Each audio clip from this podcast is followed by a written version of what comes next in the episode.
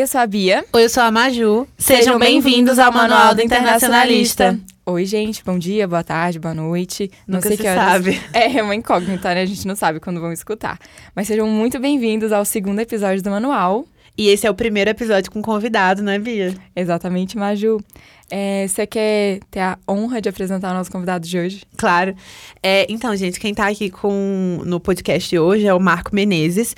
É, ele é formado em Relações Internacionais e em Ciência Política pela UNB e tem mestrado em é, interna... Inter... Ai, desculpa, perdi a linha de raciocínio. E tem mestrado em Relações Internacionais pela University of Kent. É, e o Marco também é nosso coordenador, então obrigada por apoiar o projeto. É, gente, eu acho tão chique. É, é em Master of Arts in International Relations, não é? Isso mesmo. Gente, acho tão chique. Não, só Na colocar isso assim no currículo já é uma coisa muito outro nível, né? né? Tipo, em inglês, assim. É. Inglês britânico daí, né, Marco? Por favor. Indeed. Pois é. gente, o Marco é nosso coordenador, como a gente falou. Ele atura a gente todos os dias durante o semestre e por causa do podcast, fora do semestre também, né? Não, não, assim, Bia, sem querer ofender, mas eu não sei como é que ele não te bloqueou no semestre passado, porque eu vi o tanto de mensagem que tu ficava mandando pra ele.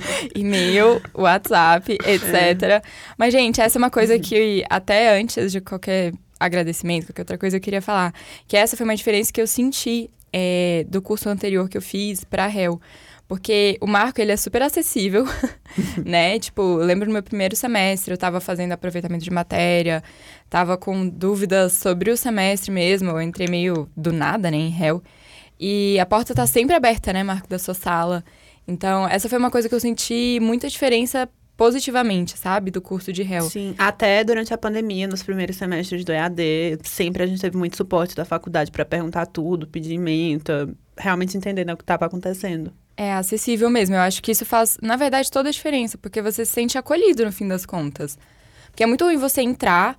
É, eu já tinha feito outra graduação, então eu já sabia mais ou menos o esquema, mas, por exemplo, a Maju, que saiu do ensino médio, chegou na Nossa. faculdade, em outra cidade ainda por cima, eu acho que a gente entra com muita dúvida.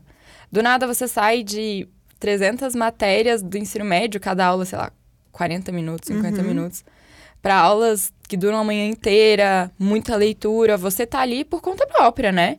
O professor e o coordenador estão ali para te ajudar, mas, bom, você é o aluno, né, Marco? Então, você acaba é, fazendo a sua parte. Falando nisso, a gente também queria agradecer ao IESB, obrigada IESB por apoiar o projeto. Ao Integre também, né? Ao Sempre. Integre. Larissa e Cauê, muito obrigada por ajudarem a gente. que do nada aceitaram esse projeto maluco, Sim. né? Ao Emil, E também ao Alisson, que ao tá Alisson, aqui, que tá aqui todos os dias. E, como eu já disse, ao Marco, que também apoiou esse projeto, defendeu com unhas e dentes. E tá aqui hoje pra falar um pouquinho com a gente. É, Marco, você quer começar se apresentando? É, quero sim, antes de mais nada, eu queria agradecer ao convite né, de poder vir né, participar do projeto, um projeto pioneiro né, para o curso de, de Relações Internacionais. É, então, é, queria deixar registrado né, toda a nossa gratidão é, a Maju a- e a Beatriz né, por terem tido a, a, a ideia, ter- terem tido a proatividade e a dedicação né, de fazer com que o projeto se realizasse, né, que nem sempre, enfim, há muitos obstáculos né, no caminho, né, como vocês sabem, e estão aqui. Né, então, né, todas as, as, as energias positivas para que o projeto decole e que, que seja um sucesso. Essa, essa é a minha torcida. Ahm, então, eu acho que é um pouco isso mesmo, né? Um pouco é, tentar fazer com que essa transição de vocês, né, que chegam para para fazer um curso, é um curso que ainda tem, as pessoas têm muita dúvida sobre, não é o caso da Maju, que veio de outra cidade, veio para Brasília e escolheu especificamente o IESB, né, deve ter vindo mais ou menos, tendo feito uma pesquisa boa antes, né, sobre onde que ela queria chegar e como que a formação de vocês, os quatro anos que vocês passam com a gente, né, seria um diferencial né, nesse sentido.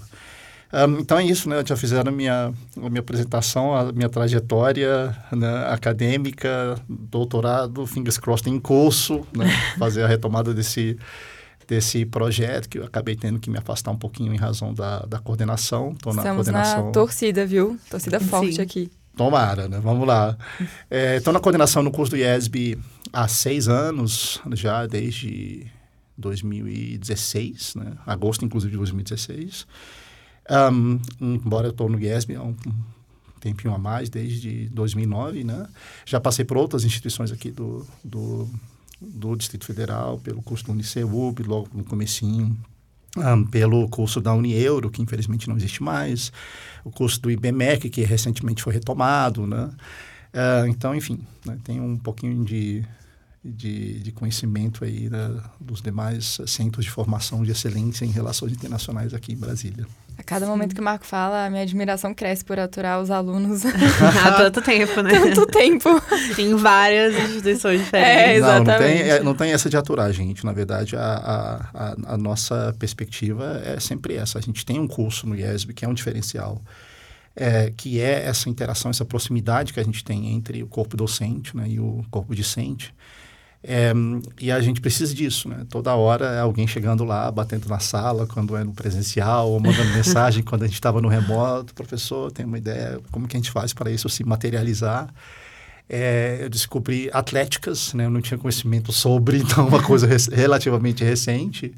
É, fora as, as, demais iniciativas do Integra, a gente está o tempo inteiro né, nessa parceria junto com os alunos, porque é, é, algo que vocês levam embora. Então, que coisa bacana, né?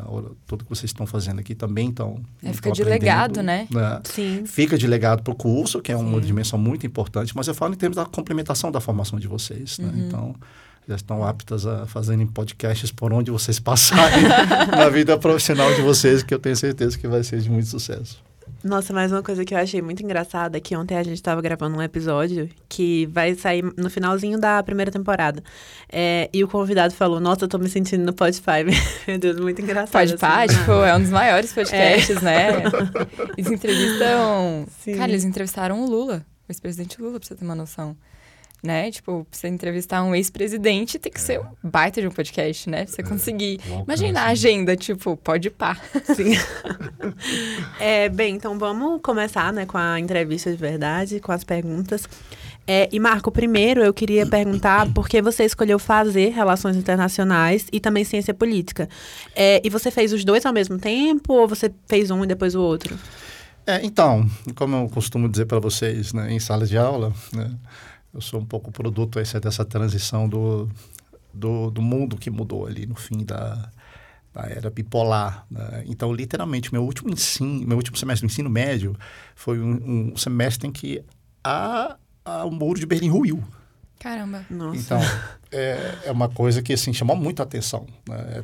Talvez não seja tão tão é, representativo como foi, por exemplo, a guerra da, da, da Ucrânia, agora que a gente teve um, um, um, aumento pelo interesse de relações internacionais, muita gente procurando o curso, né? Uhum. Não sei se diretamente em razão da guerra, né? Mas são momentos em que a gente é desafiado a pensar um pouco, né? né? Que momento histórico a gente está vivendo, por que, que essas coisas estão acontecendo e tentar encontrar sentido nisso tudo. Então, isso foi algo que, que me, me conduziu, digamos, em direção às relações internacionais. Na época, eu acho que só tinha um curso na UNB e na Estácio do, da, de Sá do Rio, né? que eu saiba, eram os únicos que, né? que eram pelo menos conhecidos, né? É, eu acho que o da UNB foi o primeiro do foi Brasil, primeiro, né? Primeiro do Brasil e dizem que o primeiro da América Latina também. Nossa, caramba, não pioneiro mesmo. É. é. Caramba. Então, eu literalmente me peguei na fila do vestibular, na dúvida entre economia e relações internacionais. Depois que eu entrei, essa dúvida se dissipou com uma rapidez imediatamente, né? Eu descobri que eu estava no lugar certo, né? Agora, a ciência política, na verdade, depois que eu, que eu terminei, me formei em relações internacionais, tem um hiato aí até a retomada, né? Não foi um processo em que né, foi uma condução natural. Tipo de, eu. Né? É, não, não foi. Que emendou. É, eu ainda tentei, né? quer dizer, eu fui, fui fortemente né, induzido né, a, a formação na área jurídica, né? Eu fui meio com um pouco má vontade, mas enfim, né, uma promessa familiar de que eu não teria gastos né, com relação a essa segunda formação. E pelo meio do caminho eu percebi que não, né? se tivesse que fazer uma outra, uma outra graduação, a de ciência política me interessaria mais. Eu já estava com planos né, de fazer o um mestrado fora, né? Então eu queria um pouco retomar a vida acadêmica para que uhum. não, digamos, a transição não fosse tão tão abrupta, né? Quando quando eu chegasse lá para né, para pós-graduação. E falando ainda entre réu e ciência política, qual a maior diferença que você vê entre os dois cursos? Porque a gente tem uma matéria, né, de ciência política. Tem várias, né? Pois é, Sim. várias. Não, e tanto é que eu conheço algumas pessoas que mudam ou de ciência política para réu ou de réu para ciência política durante o curso, assim, começam e acabam, ah, vou fazer o outro. E muita gente fica em dúvida, assim, qual é a principal diferença? Um, eu diria que são, são muitas, assim. A, a, formação, até que ela tem muita coisa que converge em termos do conteúdo, né? até porque a nossa perspectiva das relações internacionais, né? a, forma, a, forma como a área de conhecimento ela nasce é muito ligado né? ao papel do Estado, né? a atuação do Estado, né? Então, o, o velho né, estatocentrismo, né, de que a gente se queixa um bocado, né, quem está com uma perspectiva um pouco mais né, contemporânea das relações internacionais, acaba se queixando um pouco disso, né, que a gente percebeu que, quer dizer, uma parte, digamos, do acadê dos acadêmicos de relações internacionais percebeu que essa discussão sobre o poder, ela vai muito além apenas dessa divisão tradicional que existe e, na minha opinião, um pouco até artificial, difícil de sustentar, Uhum. que é a noção de que relações internacionais trabalha o Estado a partir da dimensão das fronteiras para fora e a perspectiva doméstica seria das, da ciência política. Isso muda um bocado. Há gente na ciência política que até hoje, aqui no Brasil, acha que nós somos uma sub-área. Aliás, escutei isso muito recentemente. Sério? Não vou citar nomes. Caramba. É, é, que, que tem essa perspectiva, né? É, mas não é a que a que faz sentido para mim. Né? Na verdade, assim, quem já teve um pouco mais de contato comigo na dimensão acadêmica né? tem, tem, tem uma outra impressão. Né? Um, e assim, a, a, paradoxalmente, talvez a carreira de relações internacionais no Brasil está um, um, pouco mais estruturada do que a de, de ciência política. Né? Eu acho que a ciência política acaba, é, enfim, né, é. tá te dando um, um caminho né, que eu consigo entender por que, que algumas pessoas né, fariam essa opção né, da, né, de abrir mão de uma das, das carreiras né, pela outra. É, no fundo, eu não enxergaria tanta, da, dependendo da maneira como que você concebe, como você leva a sua formação, é, não faria tanto sentido. Né? Eu acho que no meu caso é um pouco a parte. Né? Não foi que eu sentisse a necessidade necessariamente de ter essa, essa diplomação, senão né, possibilidade de continuar os estudos aqui no Brasil e né, com um, um, tempo reduzido em razão da convergência, que é muito grande na UNB, né, uhum. na, onde eu fiz as, essas duas graduações. Né, foi um tempo relativamente curto para conseguir concluir o curso de Ciência Política. É, eu acho que também, se você for parar para ver essa parte, ah, relações internacionais das fronteiras para fora e ciência política para dentro. Eu acho isso totalmente equivocado, porque, inclusive, o que acontece dentro do país influencia muito, muito mesmo o que acontece né, da visão das pessoas fora. Então, eu acho que. Sim, até porque a cada governo, por exemplo, quando muda o governo, aí muda a administração, a política externa é redirecionada. Exatamente. Aí mudam as relações internacionais do país, muda tudo. É, e o que tudo acontece mesmo. aqui, dentro dos nossos três poderes também influenciam muito o que acontece uhum. fora. A visão que os outros têm do nosso país e etc. Então, eu acho que. A dimensão Acaba... da relação também entre, entre Estado né, e a sociedade política e a sociedade civil. Né? Tem hora que a sociedade civil ela se sente contida pelo Estado, tem hora que ela é guiada pelo Estado. E a gente está olhando apenas a partir da nossa. Né? Imagina né, a, a importância que tem você entender a dimensão doméstica né, dos grandes atores do sistema internacional, né, Estados Unidos, China, né, a própria guerra da Ucrânia, como que ela está nos afetando. E é uma discussão uhum. que não é nossa diretamente, mas afeta o nosso cotidiano. A gente está sentindo né, é, aqui na pele, né, literalmente. Você vai ao supermercado e você percebe a diferença. Né? Parte disso também tem a ver com uhum. toda essa, não, essa discussão geopolítica teve, geoeconômica. Teve uma matéria com a Cris não lembro o nome da matéria. Acho que era alguma coisa políticas públicas, não é? Não, a outra, que foi no mesmo semestre que a gente. Eu lembro. Parada. É, isso, aham. Uh É muito boa essa matéria. Eu adorei essa matéria e a gente fez uma pesquisa, eu fiz com a Sara, que a gente escolheu analisar a Suíça. E a gente conseguiu entrevista com um suíço que fala português. E aí a gente conseguiu fazer essa comparação, né, de política. Uhum. É, e a nossa foi super legal. A gente compreendeu como funcionavam as coisas lá, os cantões suíços, etc.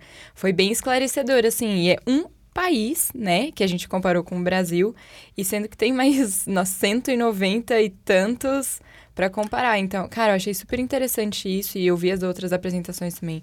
Acho que isso foi bem legal. Acho que essa parte é essencial para a gente entender. Não tem como você fazer relações internacionais com os outros países se você não entende como eles funcionam, né? Perfeito, perfeito. E essa perspectiva da, da a política comparada, né, que eh, pode ser levada, pode ser interpretada como um método específico, né, como forma de você de você desenvolver e acumular conhecimento, ela é fundamental. E uma das preocupações que a gente teve na renovação da grade, que também está atrelada a um projeto, a uma, a uma remodelagem do projeto pedagógico do curso, é justamente esse, né? É, de, de ter essa perspectiva de que, é, assim, às vezes você está falando de países, né, uma comparação entre Estados Unidos e, e Brasil. Né? Os dois são regimes né, é, federativos, mas inteiramente distintos. Né? E isso acho que causa um pouco de, de espécie. Né? Quando a gente é convidado pelos amigos, pelos pelos familiares a fazerem análise, nos expliquem o que está acontecendo. Agora vai ter as eleições de, de meio de mandato nos Estados Unidos, em novembro, que vai coincidir inclusive com o nosso período eleitoral. É. E é fundamental para saber né, como que vai ficar a política dos Estados Unidos nos próximos dois anos, até o encerramento do, do, do mandato do Biden. Né?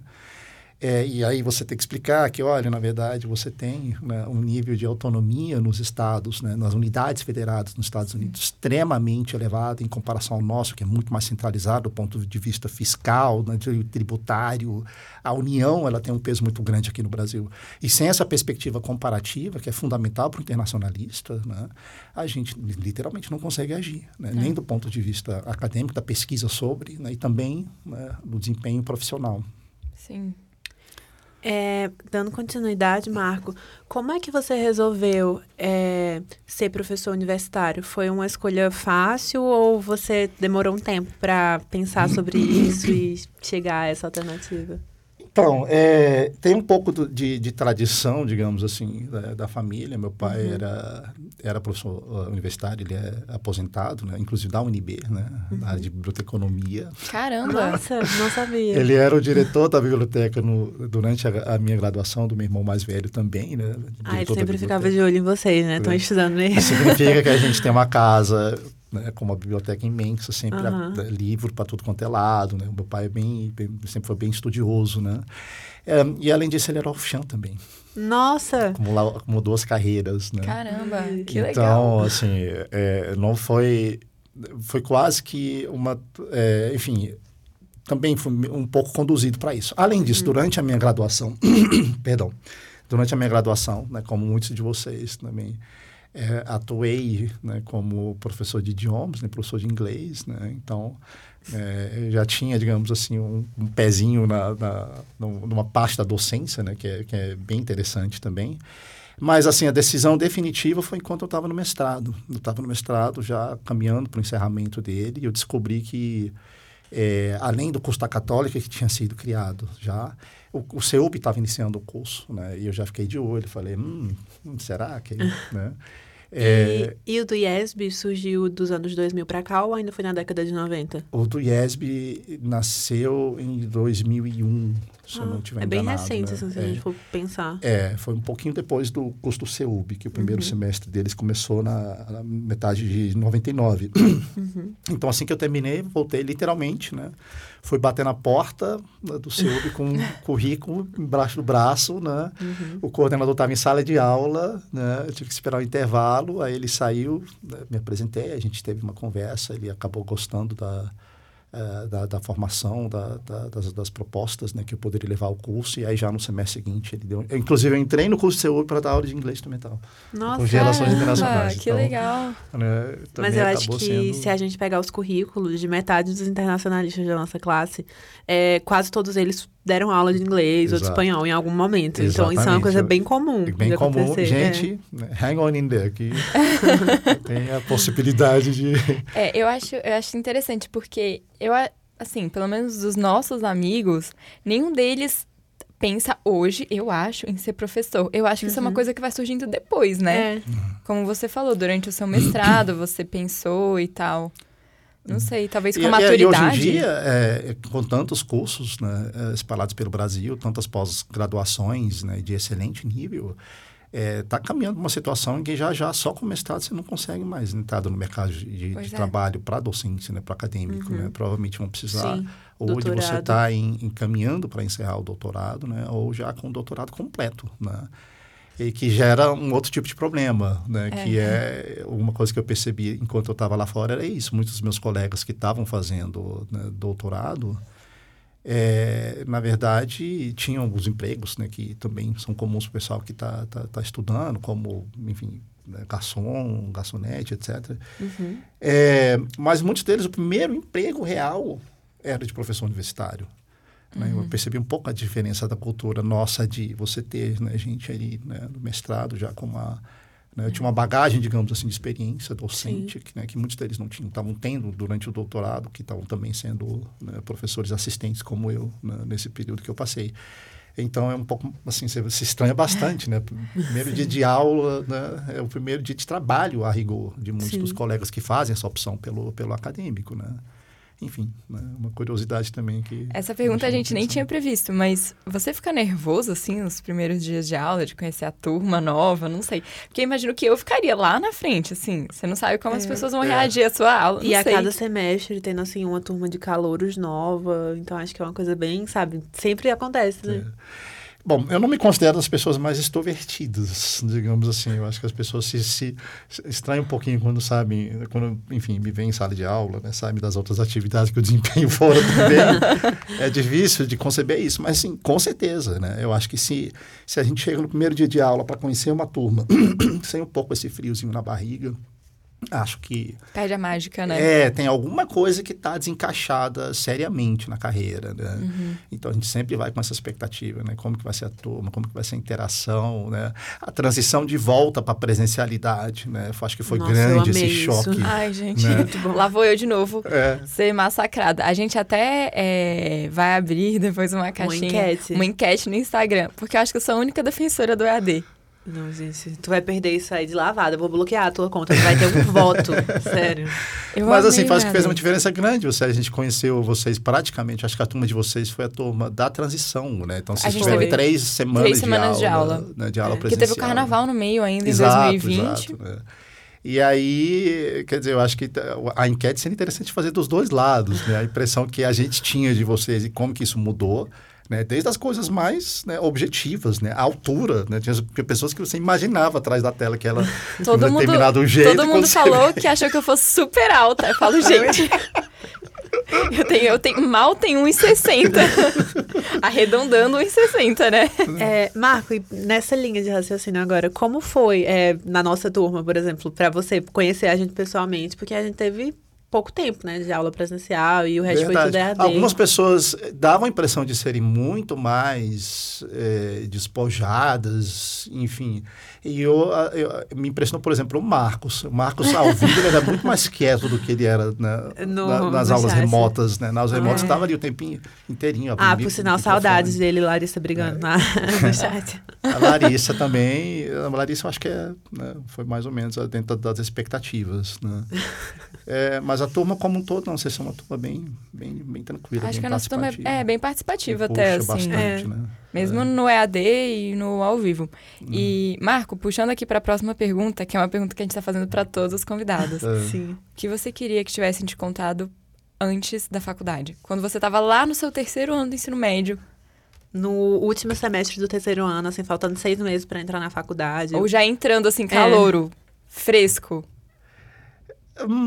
Talvez, assim, na, na época em que eu peguei, o quanto que as relações internacionais ainda são um projeto em construção. Né? Eu, assim, você, se vocês têm essa dificuldade hoje, né, que é de ah, né, encontrar estágio, essas coisas assim, literalmente, né, eu conto para as pessoas.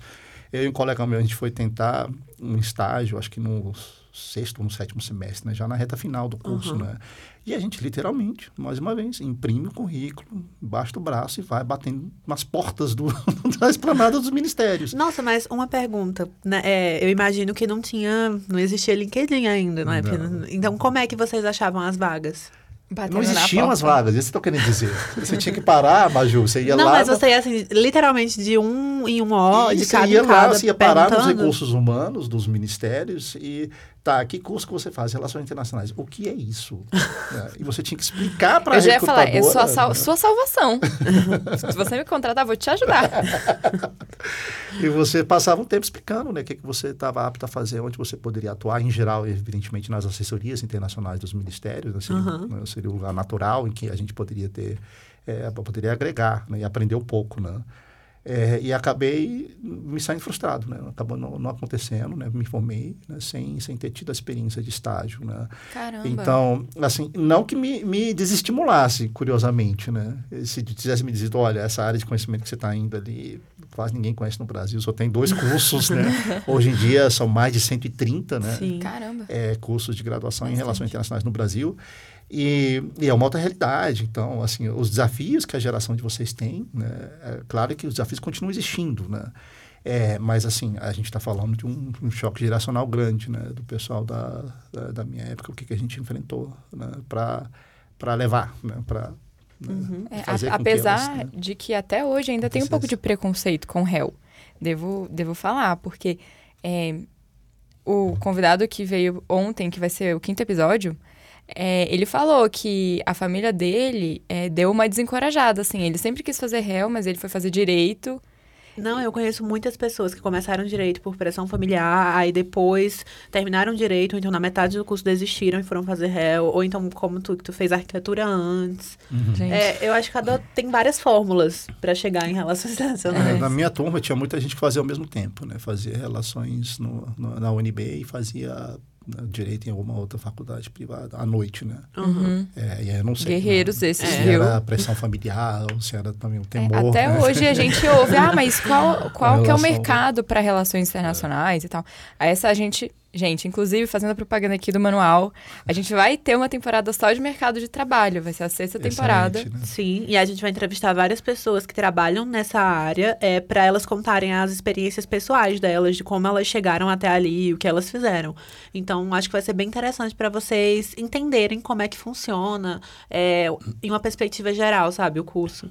É, Isso é importante, porque isso está refletido no projeto pedagógico, né? Então, é, a- qual é a formação que a gente quer dar para vocês, né? Uma das coisas que a gente tem que ter em mente, né, de forma absolutamente primordial, é o mercado de trabalho de relações internacionais em Brasília.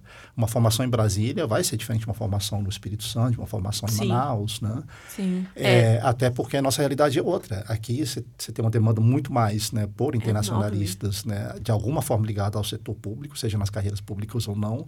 Você tem a sede né, das, eh, da, da representação governamental diplomática de uma série de países, né, também está aqui. As organizações internacionais, todas elas com né, programas e É. agências em Brasília. Então, o forte de Brasília não é Helgov também né? mega Helgov tá forte aí, que aqui. tá, né, É, eu bombando, né? acho que esse foi o principal fator que me fez vir morar em Brasília. Porque quando eu pensei, é, se eu fizesse, sei lá, em João Pessoa, Relações Internacionais, não ia ter tantas, tantos lugares que eu poderia é, vir a trabalhar como aqui em Brasília tem. Porque aqui tem muita coisa pra fazer.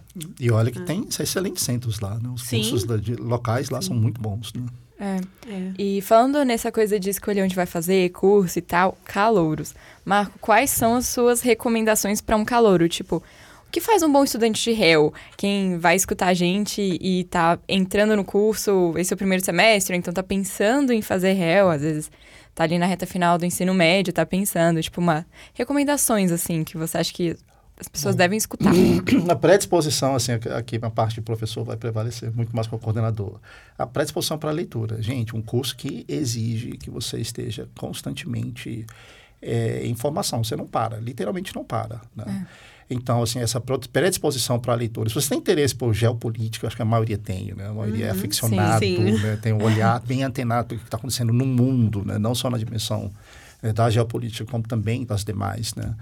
É, então, esse, isso eu acho que é, um- é um- é algo que a gente precisa ter. né? A questão do- dos idiomas é importante? É. né? Vocês sabem que a gente está lá né, puxando a orelha de vocês, né? cuidem da parte da formação, porque é, profissional de relações internacionais que é fluente em inglês, né, é mais um currículo para pilha. Né? Agora, alguém que tem uma, uma fluência em inglês e também algum outro idioma que está em ascensão, né? Quem, gente, quem está fluente em chinês, eu não canso de falar, né? Desempregado não vai ficar nunca. Sabe né? que meu avô cantou essa pedra quando era criança?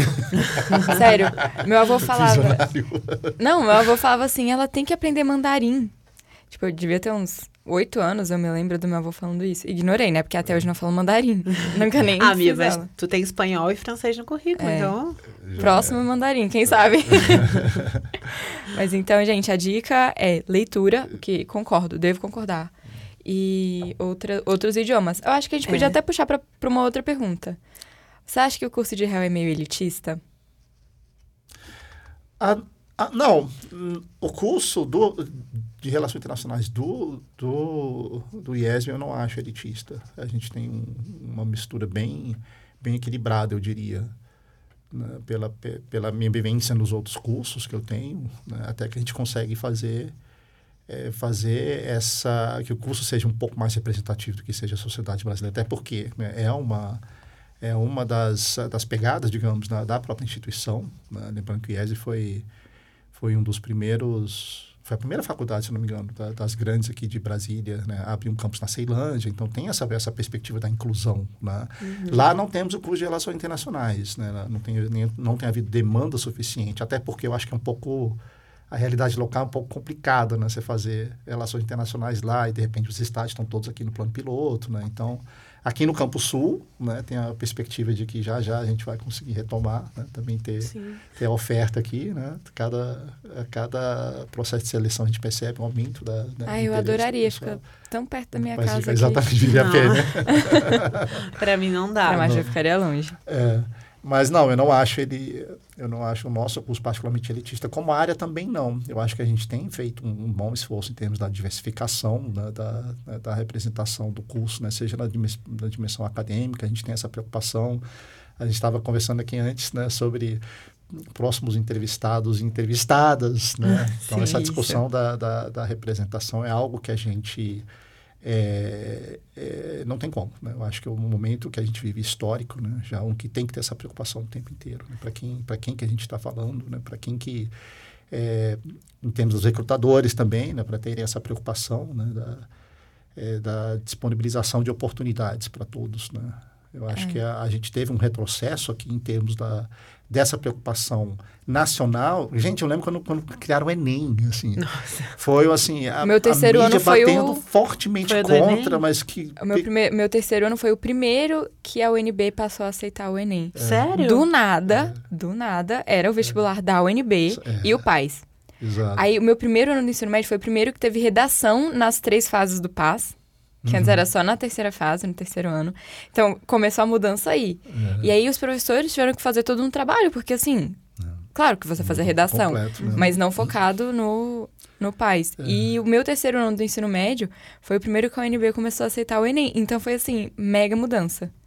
Do nada. E você vê, assim, uma, é uma política pública, a gente não consegue retroceder, você não consegue imaginar que o Enem não seja isso, né? Uma Sim. ferramenta para você, de alguma forma, mensurar. Então, possibilita, por exemplo, né, o caso da Maju, que né, estudantes se desloquem, né? Você, Sim. tenha, né, você tem esse potencial, você conseguiu, né, através do mérito da, da, da, da tua, do desempenho no Enem, você sai de um lugar, vai para outro, vai para um outro centro de excelência, ocupa uma vaga e permite isso, né? Essa, essa ideia da, da, da ascensão né, social através dessa política é, é, eu acho um espetáculo, né? E, e olha que foi uma, uma luta, né? Para quem É. acompanhou desde o começo, né? Como que né, era visto como um projeto megalomaníaco, você, país continental, aplicar a mesma prova na, a- no, mesmo momento para todo mundo, né? Quase não se vê isso, né? Viu vocês aí que não concordavam? Tá dando certo? Pelo menos até hoje tá É, dando certo, né? né? A E, e permitiu a partir dele, né, a partir da implementação Sim. do Enem, ProUni, FIES, Sim. uma série de outras facilidades que vão fazer com que haja muito mais inclusão. E eu Sim. acho isso Essencial, né? É, eu Essencial. tenho um, um tio que quando ele fez a graduação, ainda não existia o Enem. E ele me falou que quando ele estava fazendo, prestando vestibular, ele fez na Federal da Paraíba. E ele disse que ele teve que ir em várias faculdades é, federais, fazer o vestibular de cada uma. Só que isso era uma coisa muito cara na época. Você tinha que se deslocar para o lugar, tinha que pagar hotel. E Exatamente. ainda não tinha certeza se você ia passar. Tinha que fazer de vários, esperar o Exato. resultado. E eu fiquei pensando, meu Deus do céu, quando eu fiz, eu só fiz o Enem na minha cidade, em um lugar 15 minutos da minha casa, sai o resultado tudo online e eu É. apliquei pelo SISU, Pronto. sabe? É. É. É. Então é tão mais fácil pra você. É, a minha irmã Eu consegui. também tá em outro estado. Ela faz faculdade em outro estado pelo Enem. Ela fez o Enem aqui, igual a Maju, do lado do lado de casa. Isso E- é fantástico, né?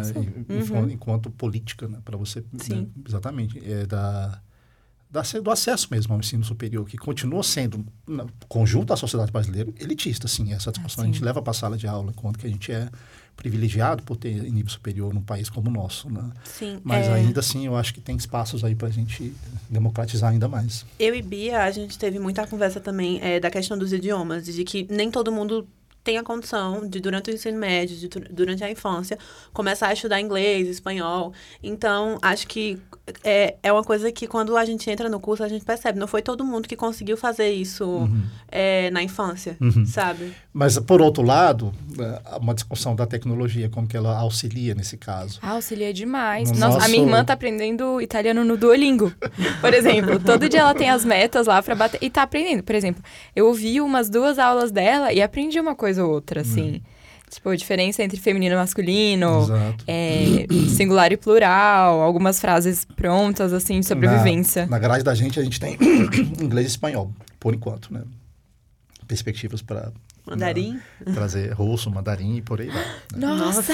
É, Gente, que massa. Eu lembro que tem a, a possibilidade de vocês pedirem a dispensa da disciplina, né? Através do Aham. exame de proficiência, né? Sim, a E- gente e assim- até falou isso em um dos episódios. Por uma questão é, é, do processo administrativo, né, para os alunos, eles sempre pedem o documento, né, que Uhum. embasa o teu pedido de proficiência, né. E eu estou o tempo inteiro conversando aqui com o pessoal da Secretaria Acadêmica, né, para dizer o quanto que a realidade do, do curso de Relações Interna- Internacionais é diferenciada.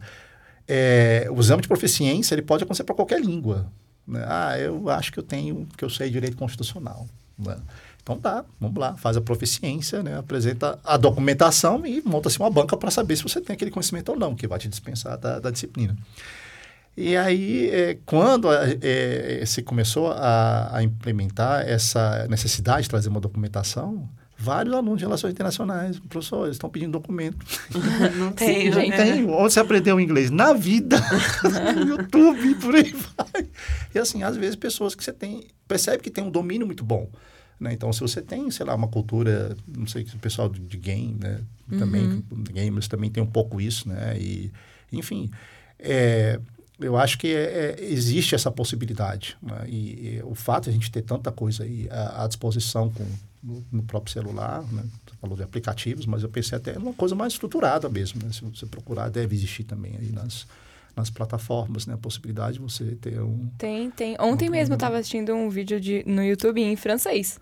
Porque eu falei, ah, eu tive aula de francês, aí eu falei, ah, vou aproveitar que eu tô aqui na vibe francês, vou, vou continuar. Aí eu botei no YouTube, fui assistir um vídeo que é de algum assunto que me interessa, né? Isso é bem legal mesmo. Você tem essa facilidade, né? E pode, pode botar legenda. Por exemplo, Netflix tem bastante material em outras línguas também. Tem Sim. em espanhol, em inglês, em francês, em mandarim mesmo. Então, acho que é, A é prática, legal. né? É, a Aí- prática. É Concorrente, importante isso, né? É, bem, Marco, para finalizar a nossa entrevista de hoje, é, na sua opinião, qual é o diferencial da grade do IESB para relações internacionais? Bom, é, falar um pouquinho sobre a- o histórico, quando a gente foi fazer a, a- mudança da grade, na verdade ainda foi na, na gestão do coordenador que me antecedeu, o professor Paulo Mafra, e eu era responsável pelo NUPRI. Hum, sério? Então eu montei a equipe do NUPRI para me ajudar. O que, que a gente fez? A gente fez uma pesquisa através das, eh, dos ranqueamentos dos cursos de relações internacionais. A gente identificou né, quais eram os cursos. E aí eu pedi para a equipe né, eh, fazer a pesquisa com relação à grade curricular né, e conteúdo ementa, ou seja, né, não apenas o, né, o formal, o título da disciplina, eh, professores, formação dos professores e por aí vai. A gente fez toda uma pesquisa muito legal, depois a gente até apresentou para né, a pró-reitora, né, para embasar um pouco a mudança. Né? Então, por um lado, a gente fez uma pesquisa prévia sobre o que, que os centros de excelência estavam fazendo. Né? Claro que a gente fez isso a partir do próprio projeto pedagógico do curso, que tem uma parte que é institucional, né? o que, que é a, a, a concepção né? do, do, IESB é muito importante, essa discussão da, é, da discussão teórica jamais ser desvinculada de uma preocupação muito mais com o exercício empírico, né? a gente está formando profissionais para quê? Né? Então, tudo isso a gente tentou, tentou trazer para dentro da, da, da, grade do curso. Né? Então, o que, que a gente tem que eu acho que é um diferencial? Bom, em primeiro lugar, é, os projetos integradores, enquanto momento em que a gente tenta, a cada semestre, é, trabalhar isso que vocês vão fazer, que é identificar o, o, o, o campo de atuação profissional das relações internacionais, a gente teve uma preocupação de, a cada semestre, mudar um pouco a temática para, olha, gente, tem essa outra dimensão aqui, tem a discussão da política externa, da diplomacia, tem a discussão do terceiro setor, tem a discussão da internacionalização de empresas, né? Todos eles são importantes né, para a formação do internacionalista enquanto está na graduação enquanto vocês estão lá, vocês vão percebendo que a gente já está um pouco conduzindo vocês. Onde vocês acham que deveriam, né, que poderiam atuar? Onde vocês têm interesse, né? Eu acho legal, então, porque a... vai, vai, apresentando mesmo para os alunos. Literalmente. E querendo ou não, os alunos acabam saindo já com uma ideia do que fazer. Porque é muito ruim você sair da faculdade sem ter noção... Não para onde e você é, vai. E depois. é o que eu enfrentei. Né? então, assim, é, diante da realidade que a gente tem, tem que ser isso. Né? O aluno tem que sair é, do curso de graduação sabendo exatamente onde ele tem interesse em atuar, quais são as suas habilidades né, específicas né? e as competências que foram desenvolvidas também ao longo do curso, né? que vão né, viabilizar o ingresso naquela, naquela área.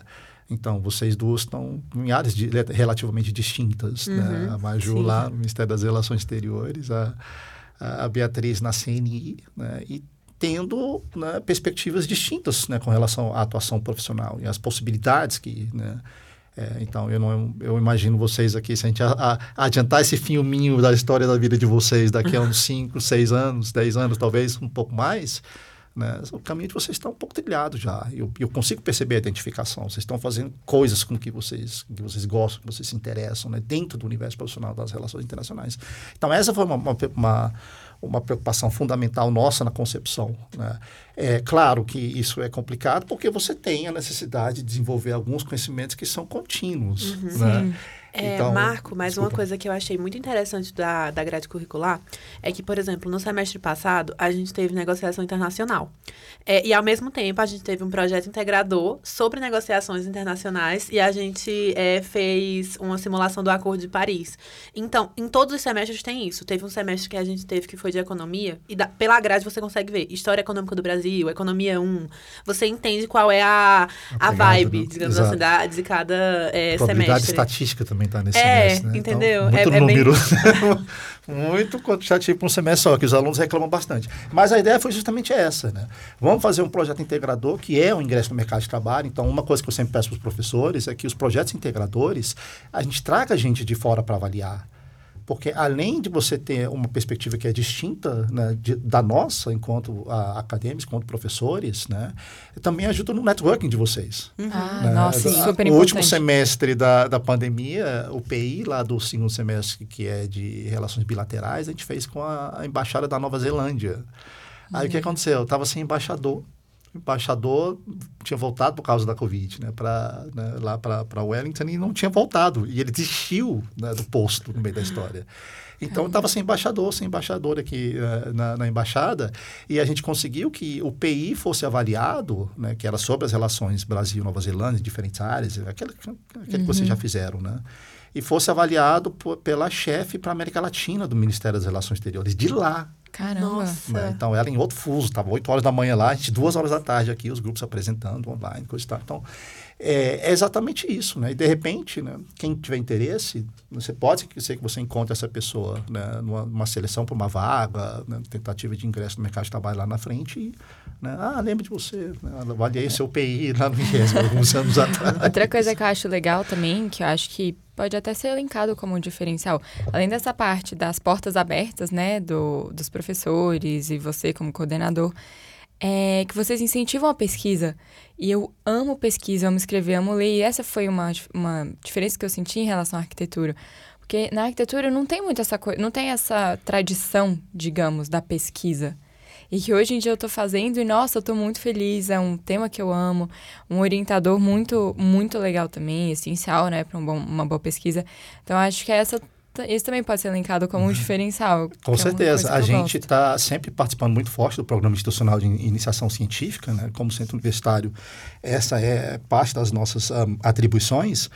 E depois que a gente formou, mudou o formato também, perdão, do, tra do trabalho de conclusão de curso, que a gente passou a aceitar também artigos de iniciação científica, a gente já está com mais de 10 artigos né, de alunos do IESB né, que foram aceitos para publicação em, em periódicos fora. Né? E quem sabe, alô, integre, né, tamo aí, né, tamo junto. quem sabe né, poder pleitear em algum momento uma revista específica para dar né, para poder acolher essa produção intelectual dos alunos, que é importantíssimo. Gente, eu não sei se vocês sabem, mas a maior parte, o volume né, de pesquisa científica que acontece no mundo, a maior parte dele acontece na graduação, não é na pós. Na pós-graduação, né, mestrado, doutorado, você tem ponta, né? mas o volume do que é produzido de conhecimento pelas universidades é feito na graduação. Né? Eu acho que a gente não perde um pouco né, essa é. dimensão às vezes, né? mas tem razão. A gente tem um curso que sempre foi vocacionado fortemente para para pesquisa. Saem todo semestre excelentes pesquisas, né? seja na iniciação científica, seja na conclusão do curso. Né? E né, é um motivo de de, de, satisfação, de orgulho, eu diria até, do corpo docente, quando a gente consegue perceber que esses trabalhos estão sendo aceitos para publicação fora, porque mantém o IESB como um curso de referência, de excelência em relações internacionais, é, avaliação de, de terceiros, né, então, consagro isso, não é apenas a, a nossa fala institucional que, que, que, nos compele a dizer isso. Né? O curso de Relações Internacionais do IESB, né? a Maju, que não me deixe mentir, veio lá da, da, da do Sim. Nordeste, escolheu a dedo, né?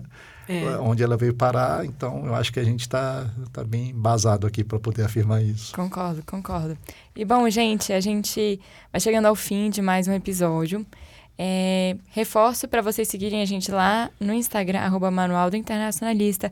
Podem deixar sugestões, elogios, tirar dúvidas por lá, que a gente vai tentar sempre é, sanar né, e responder o que vocês pedirem.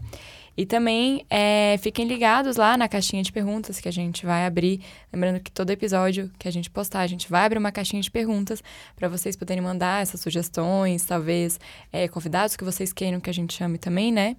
E... É, e Marco, mais uma vez eu gostaria de agradecer é, o seu apoio ao nosso projeto, desde a ideia inicial e também a sua disposição é, para fazer a entrevista e participar de tudo. E obrigada. Gente, é, eu queria mais uma vez, né, eu que agradeço, né, não só o convite para poder conversar um pouquinho, falar um pouquinho sobre a minha experiência, mas também né, dar sustentação ao projeto. Né? Fantástica a iniciativa de vocês é, isso não pode, de maneira alguma, a gente, a gente, deixar de fazer o registro. E também o apoio institucional importante, o IESB também encampou é, o Emil, o Alisson, que está aqui também nos acompanhando aí, é, hoje, fundamental é, colocar à disposição da gente essa infraestrutura fantástica que o IESB tem nessa área aqui. Fundamental, eu diria. Fundamental, né?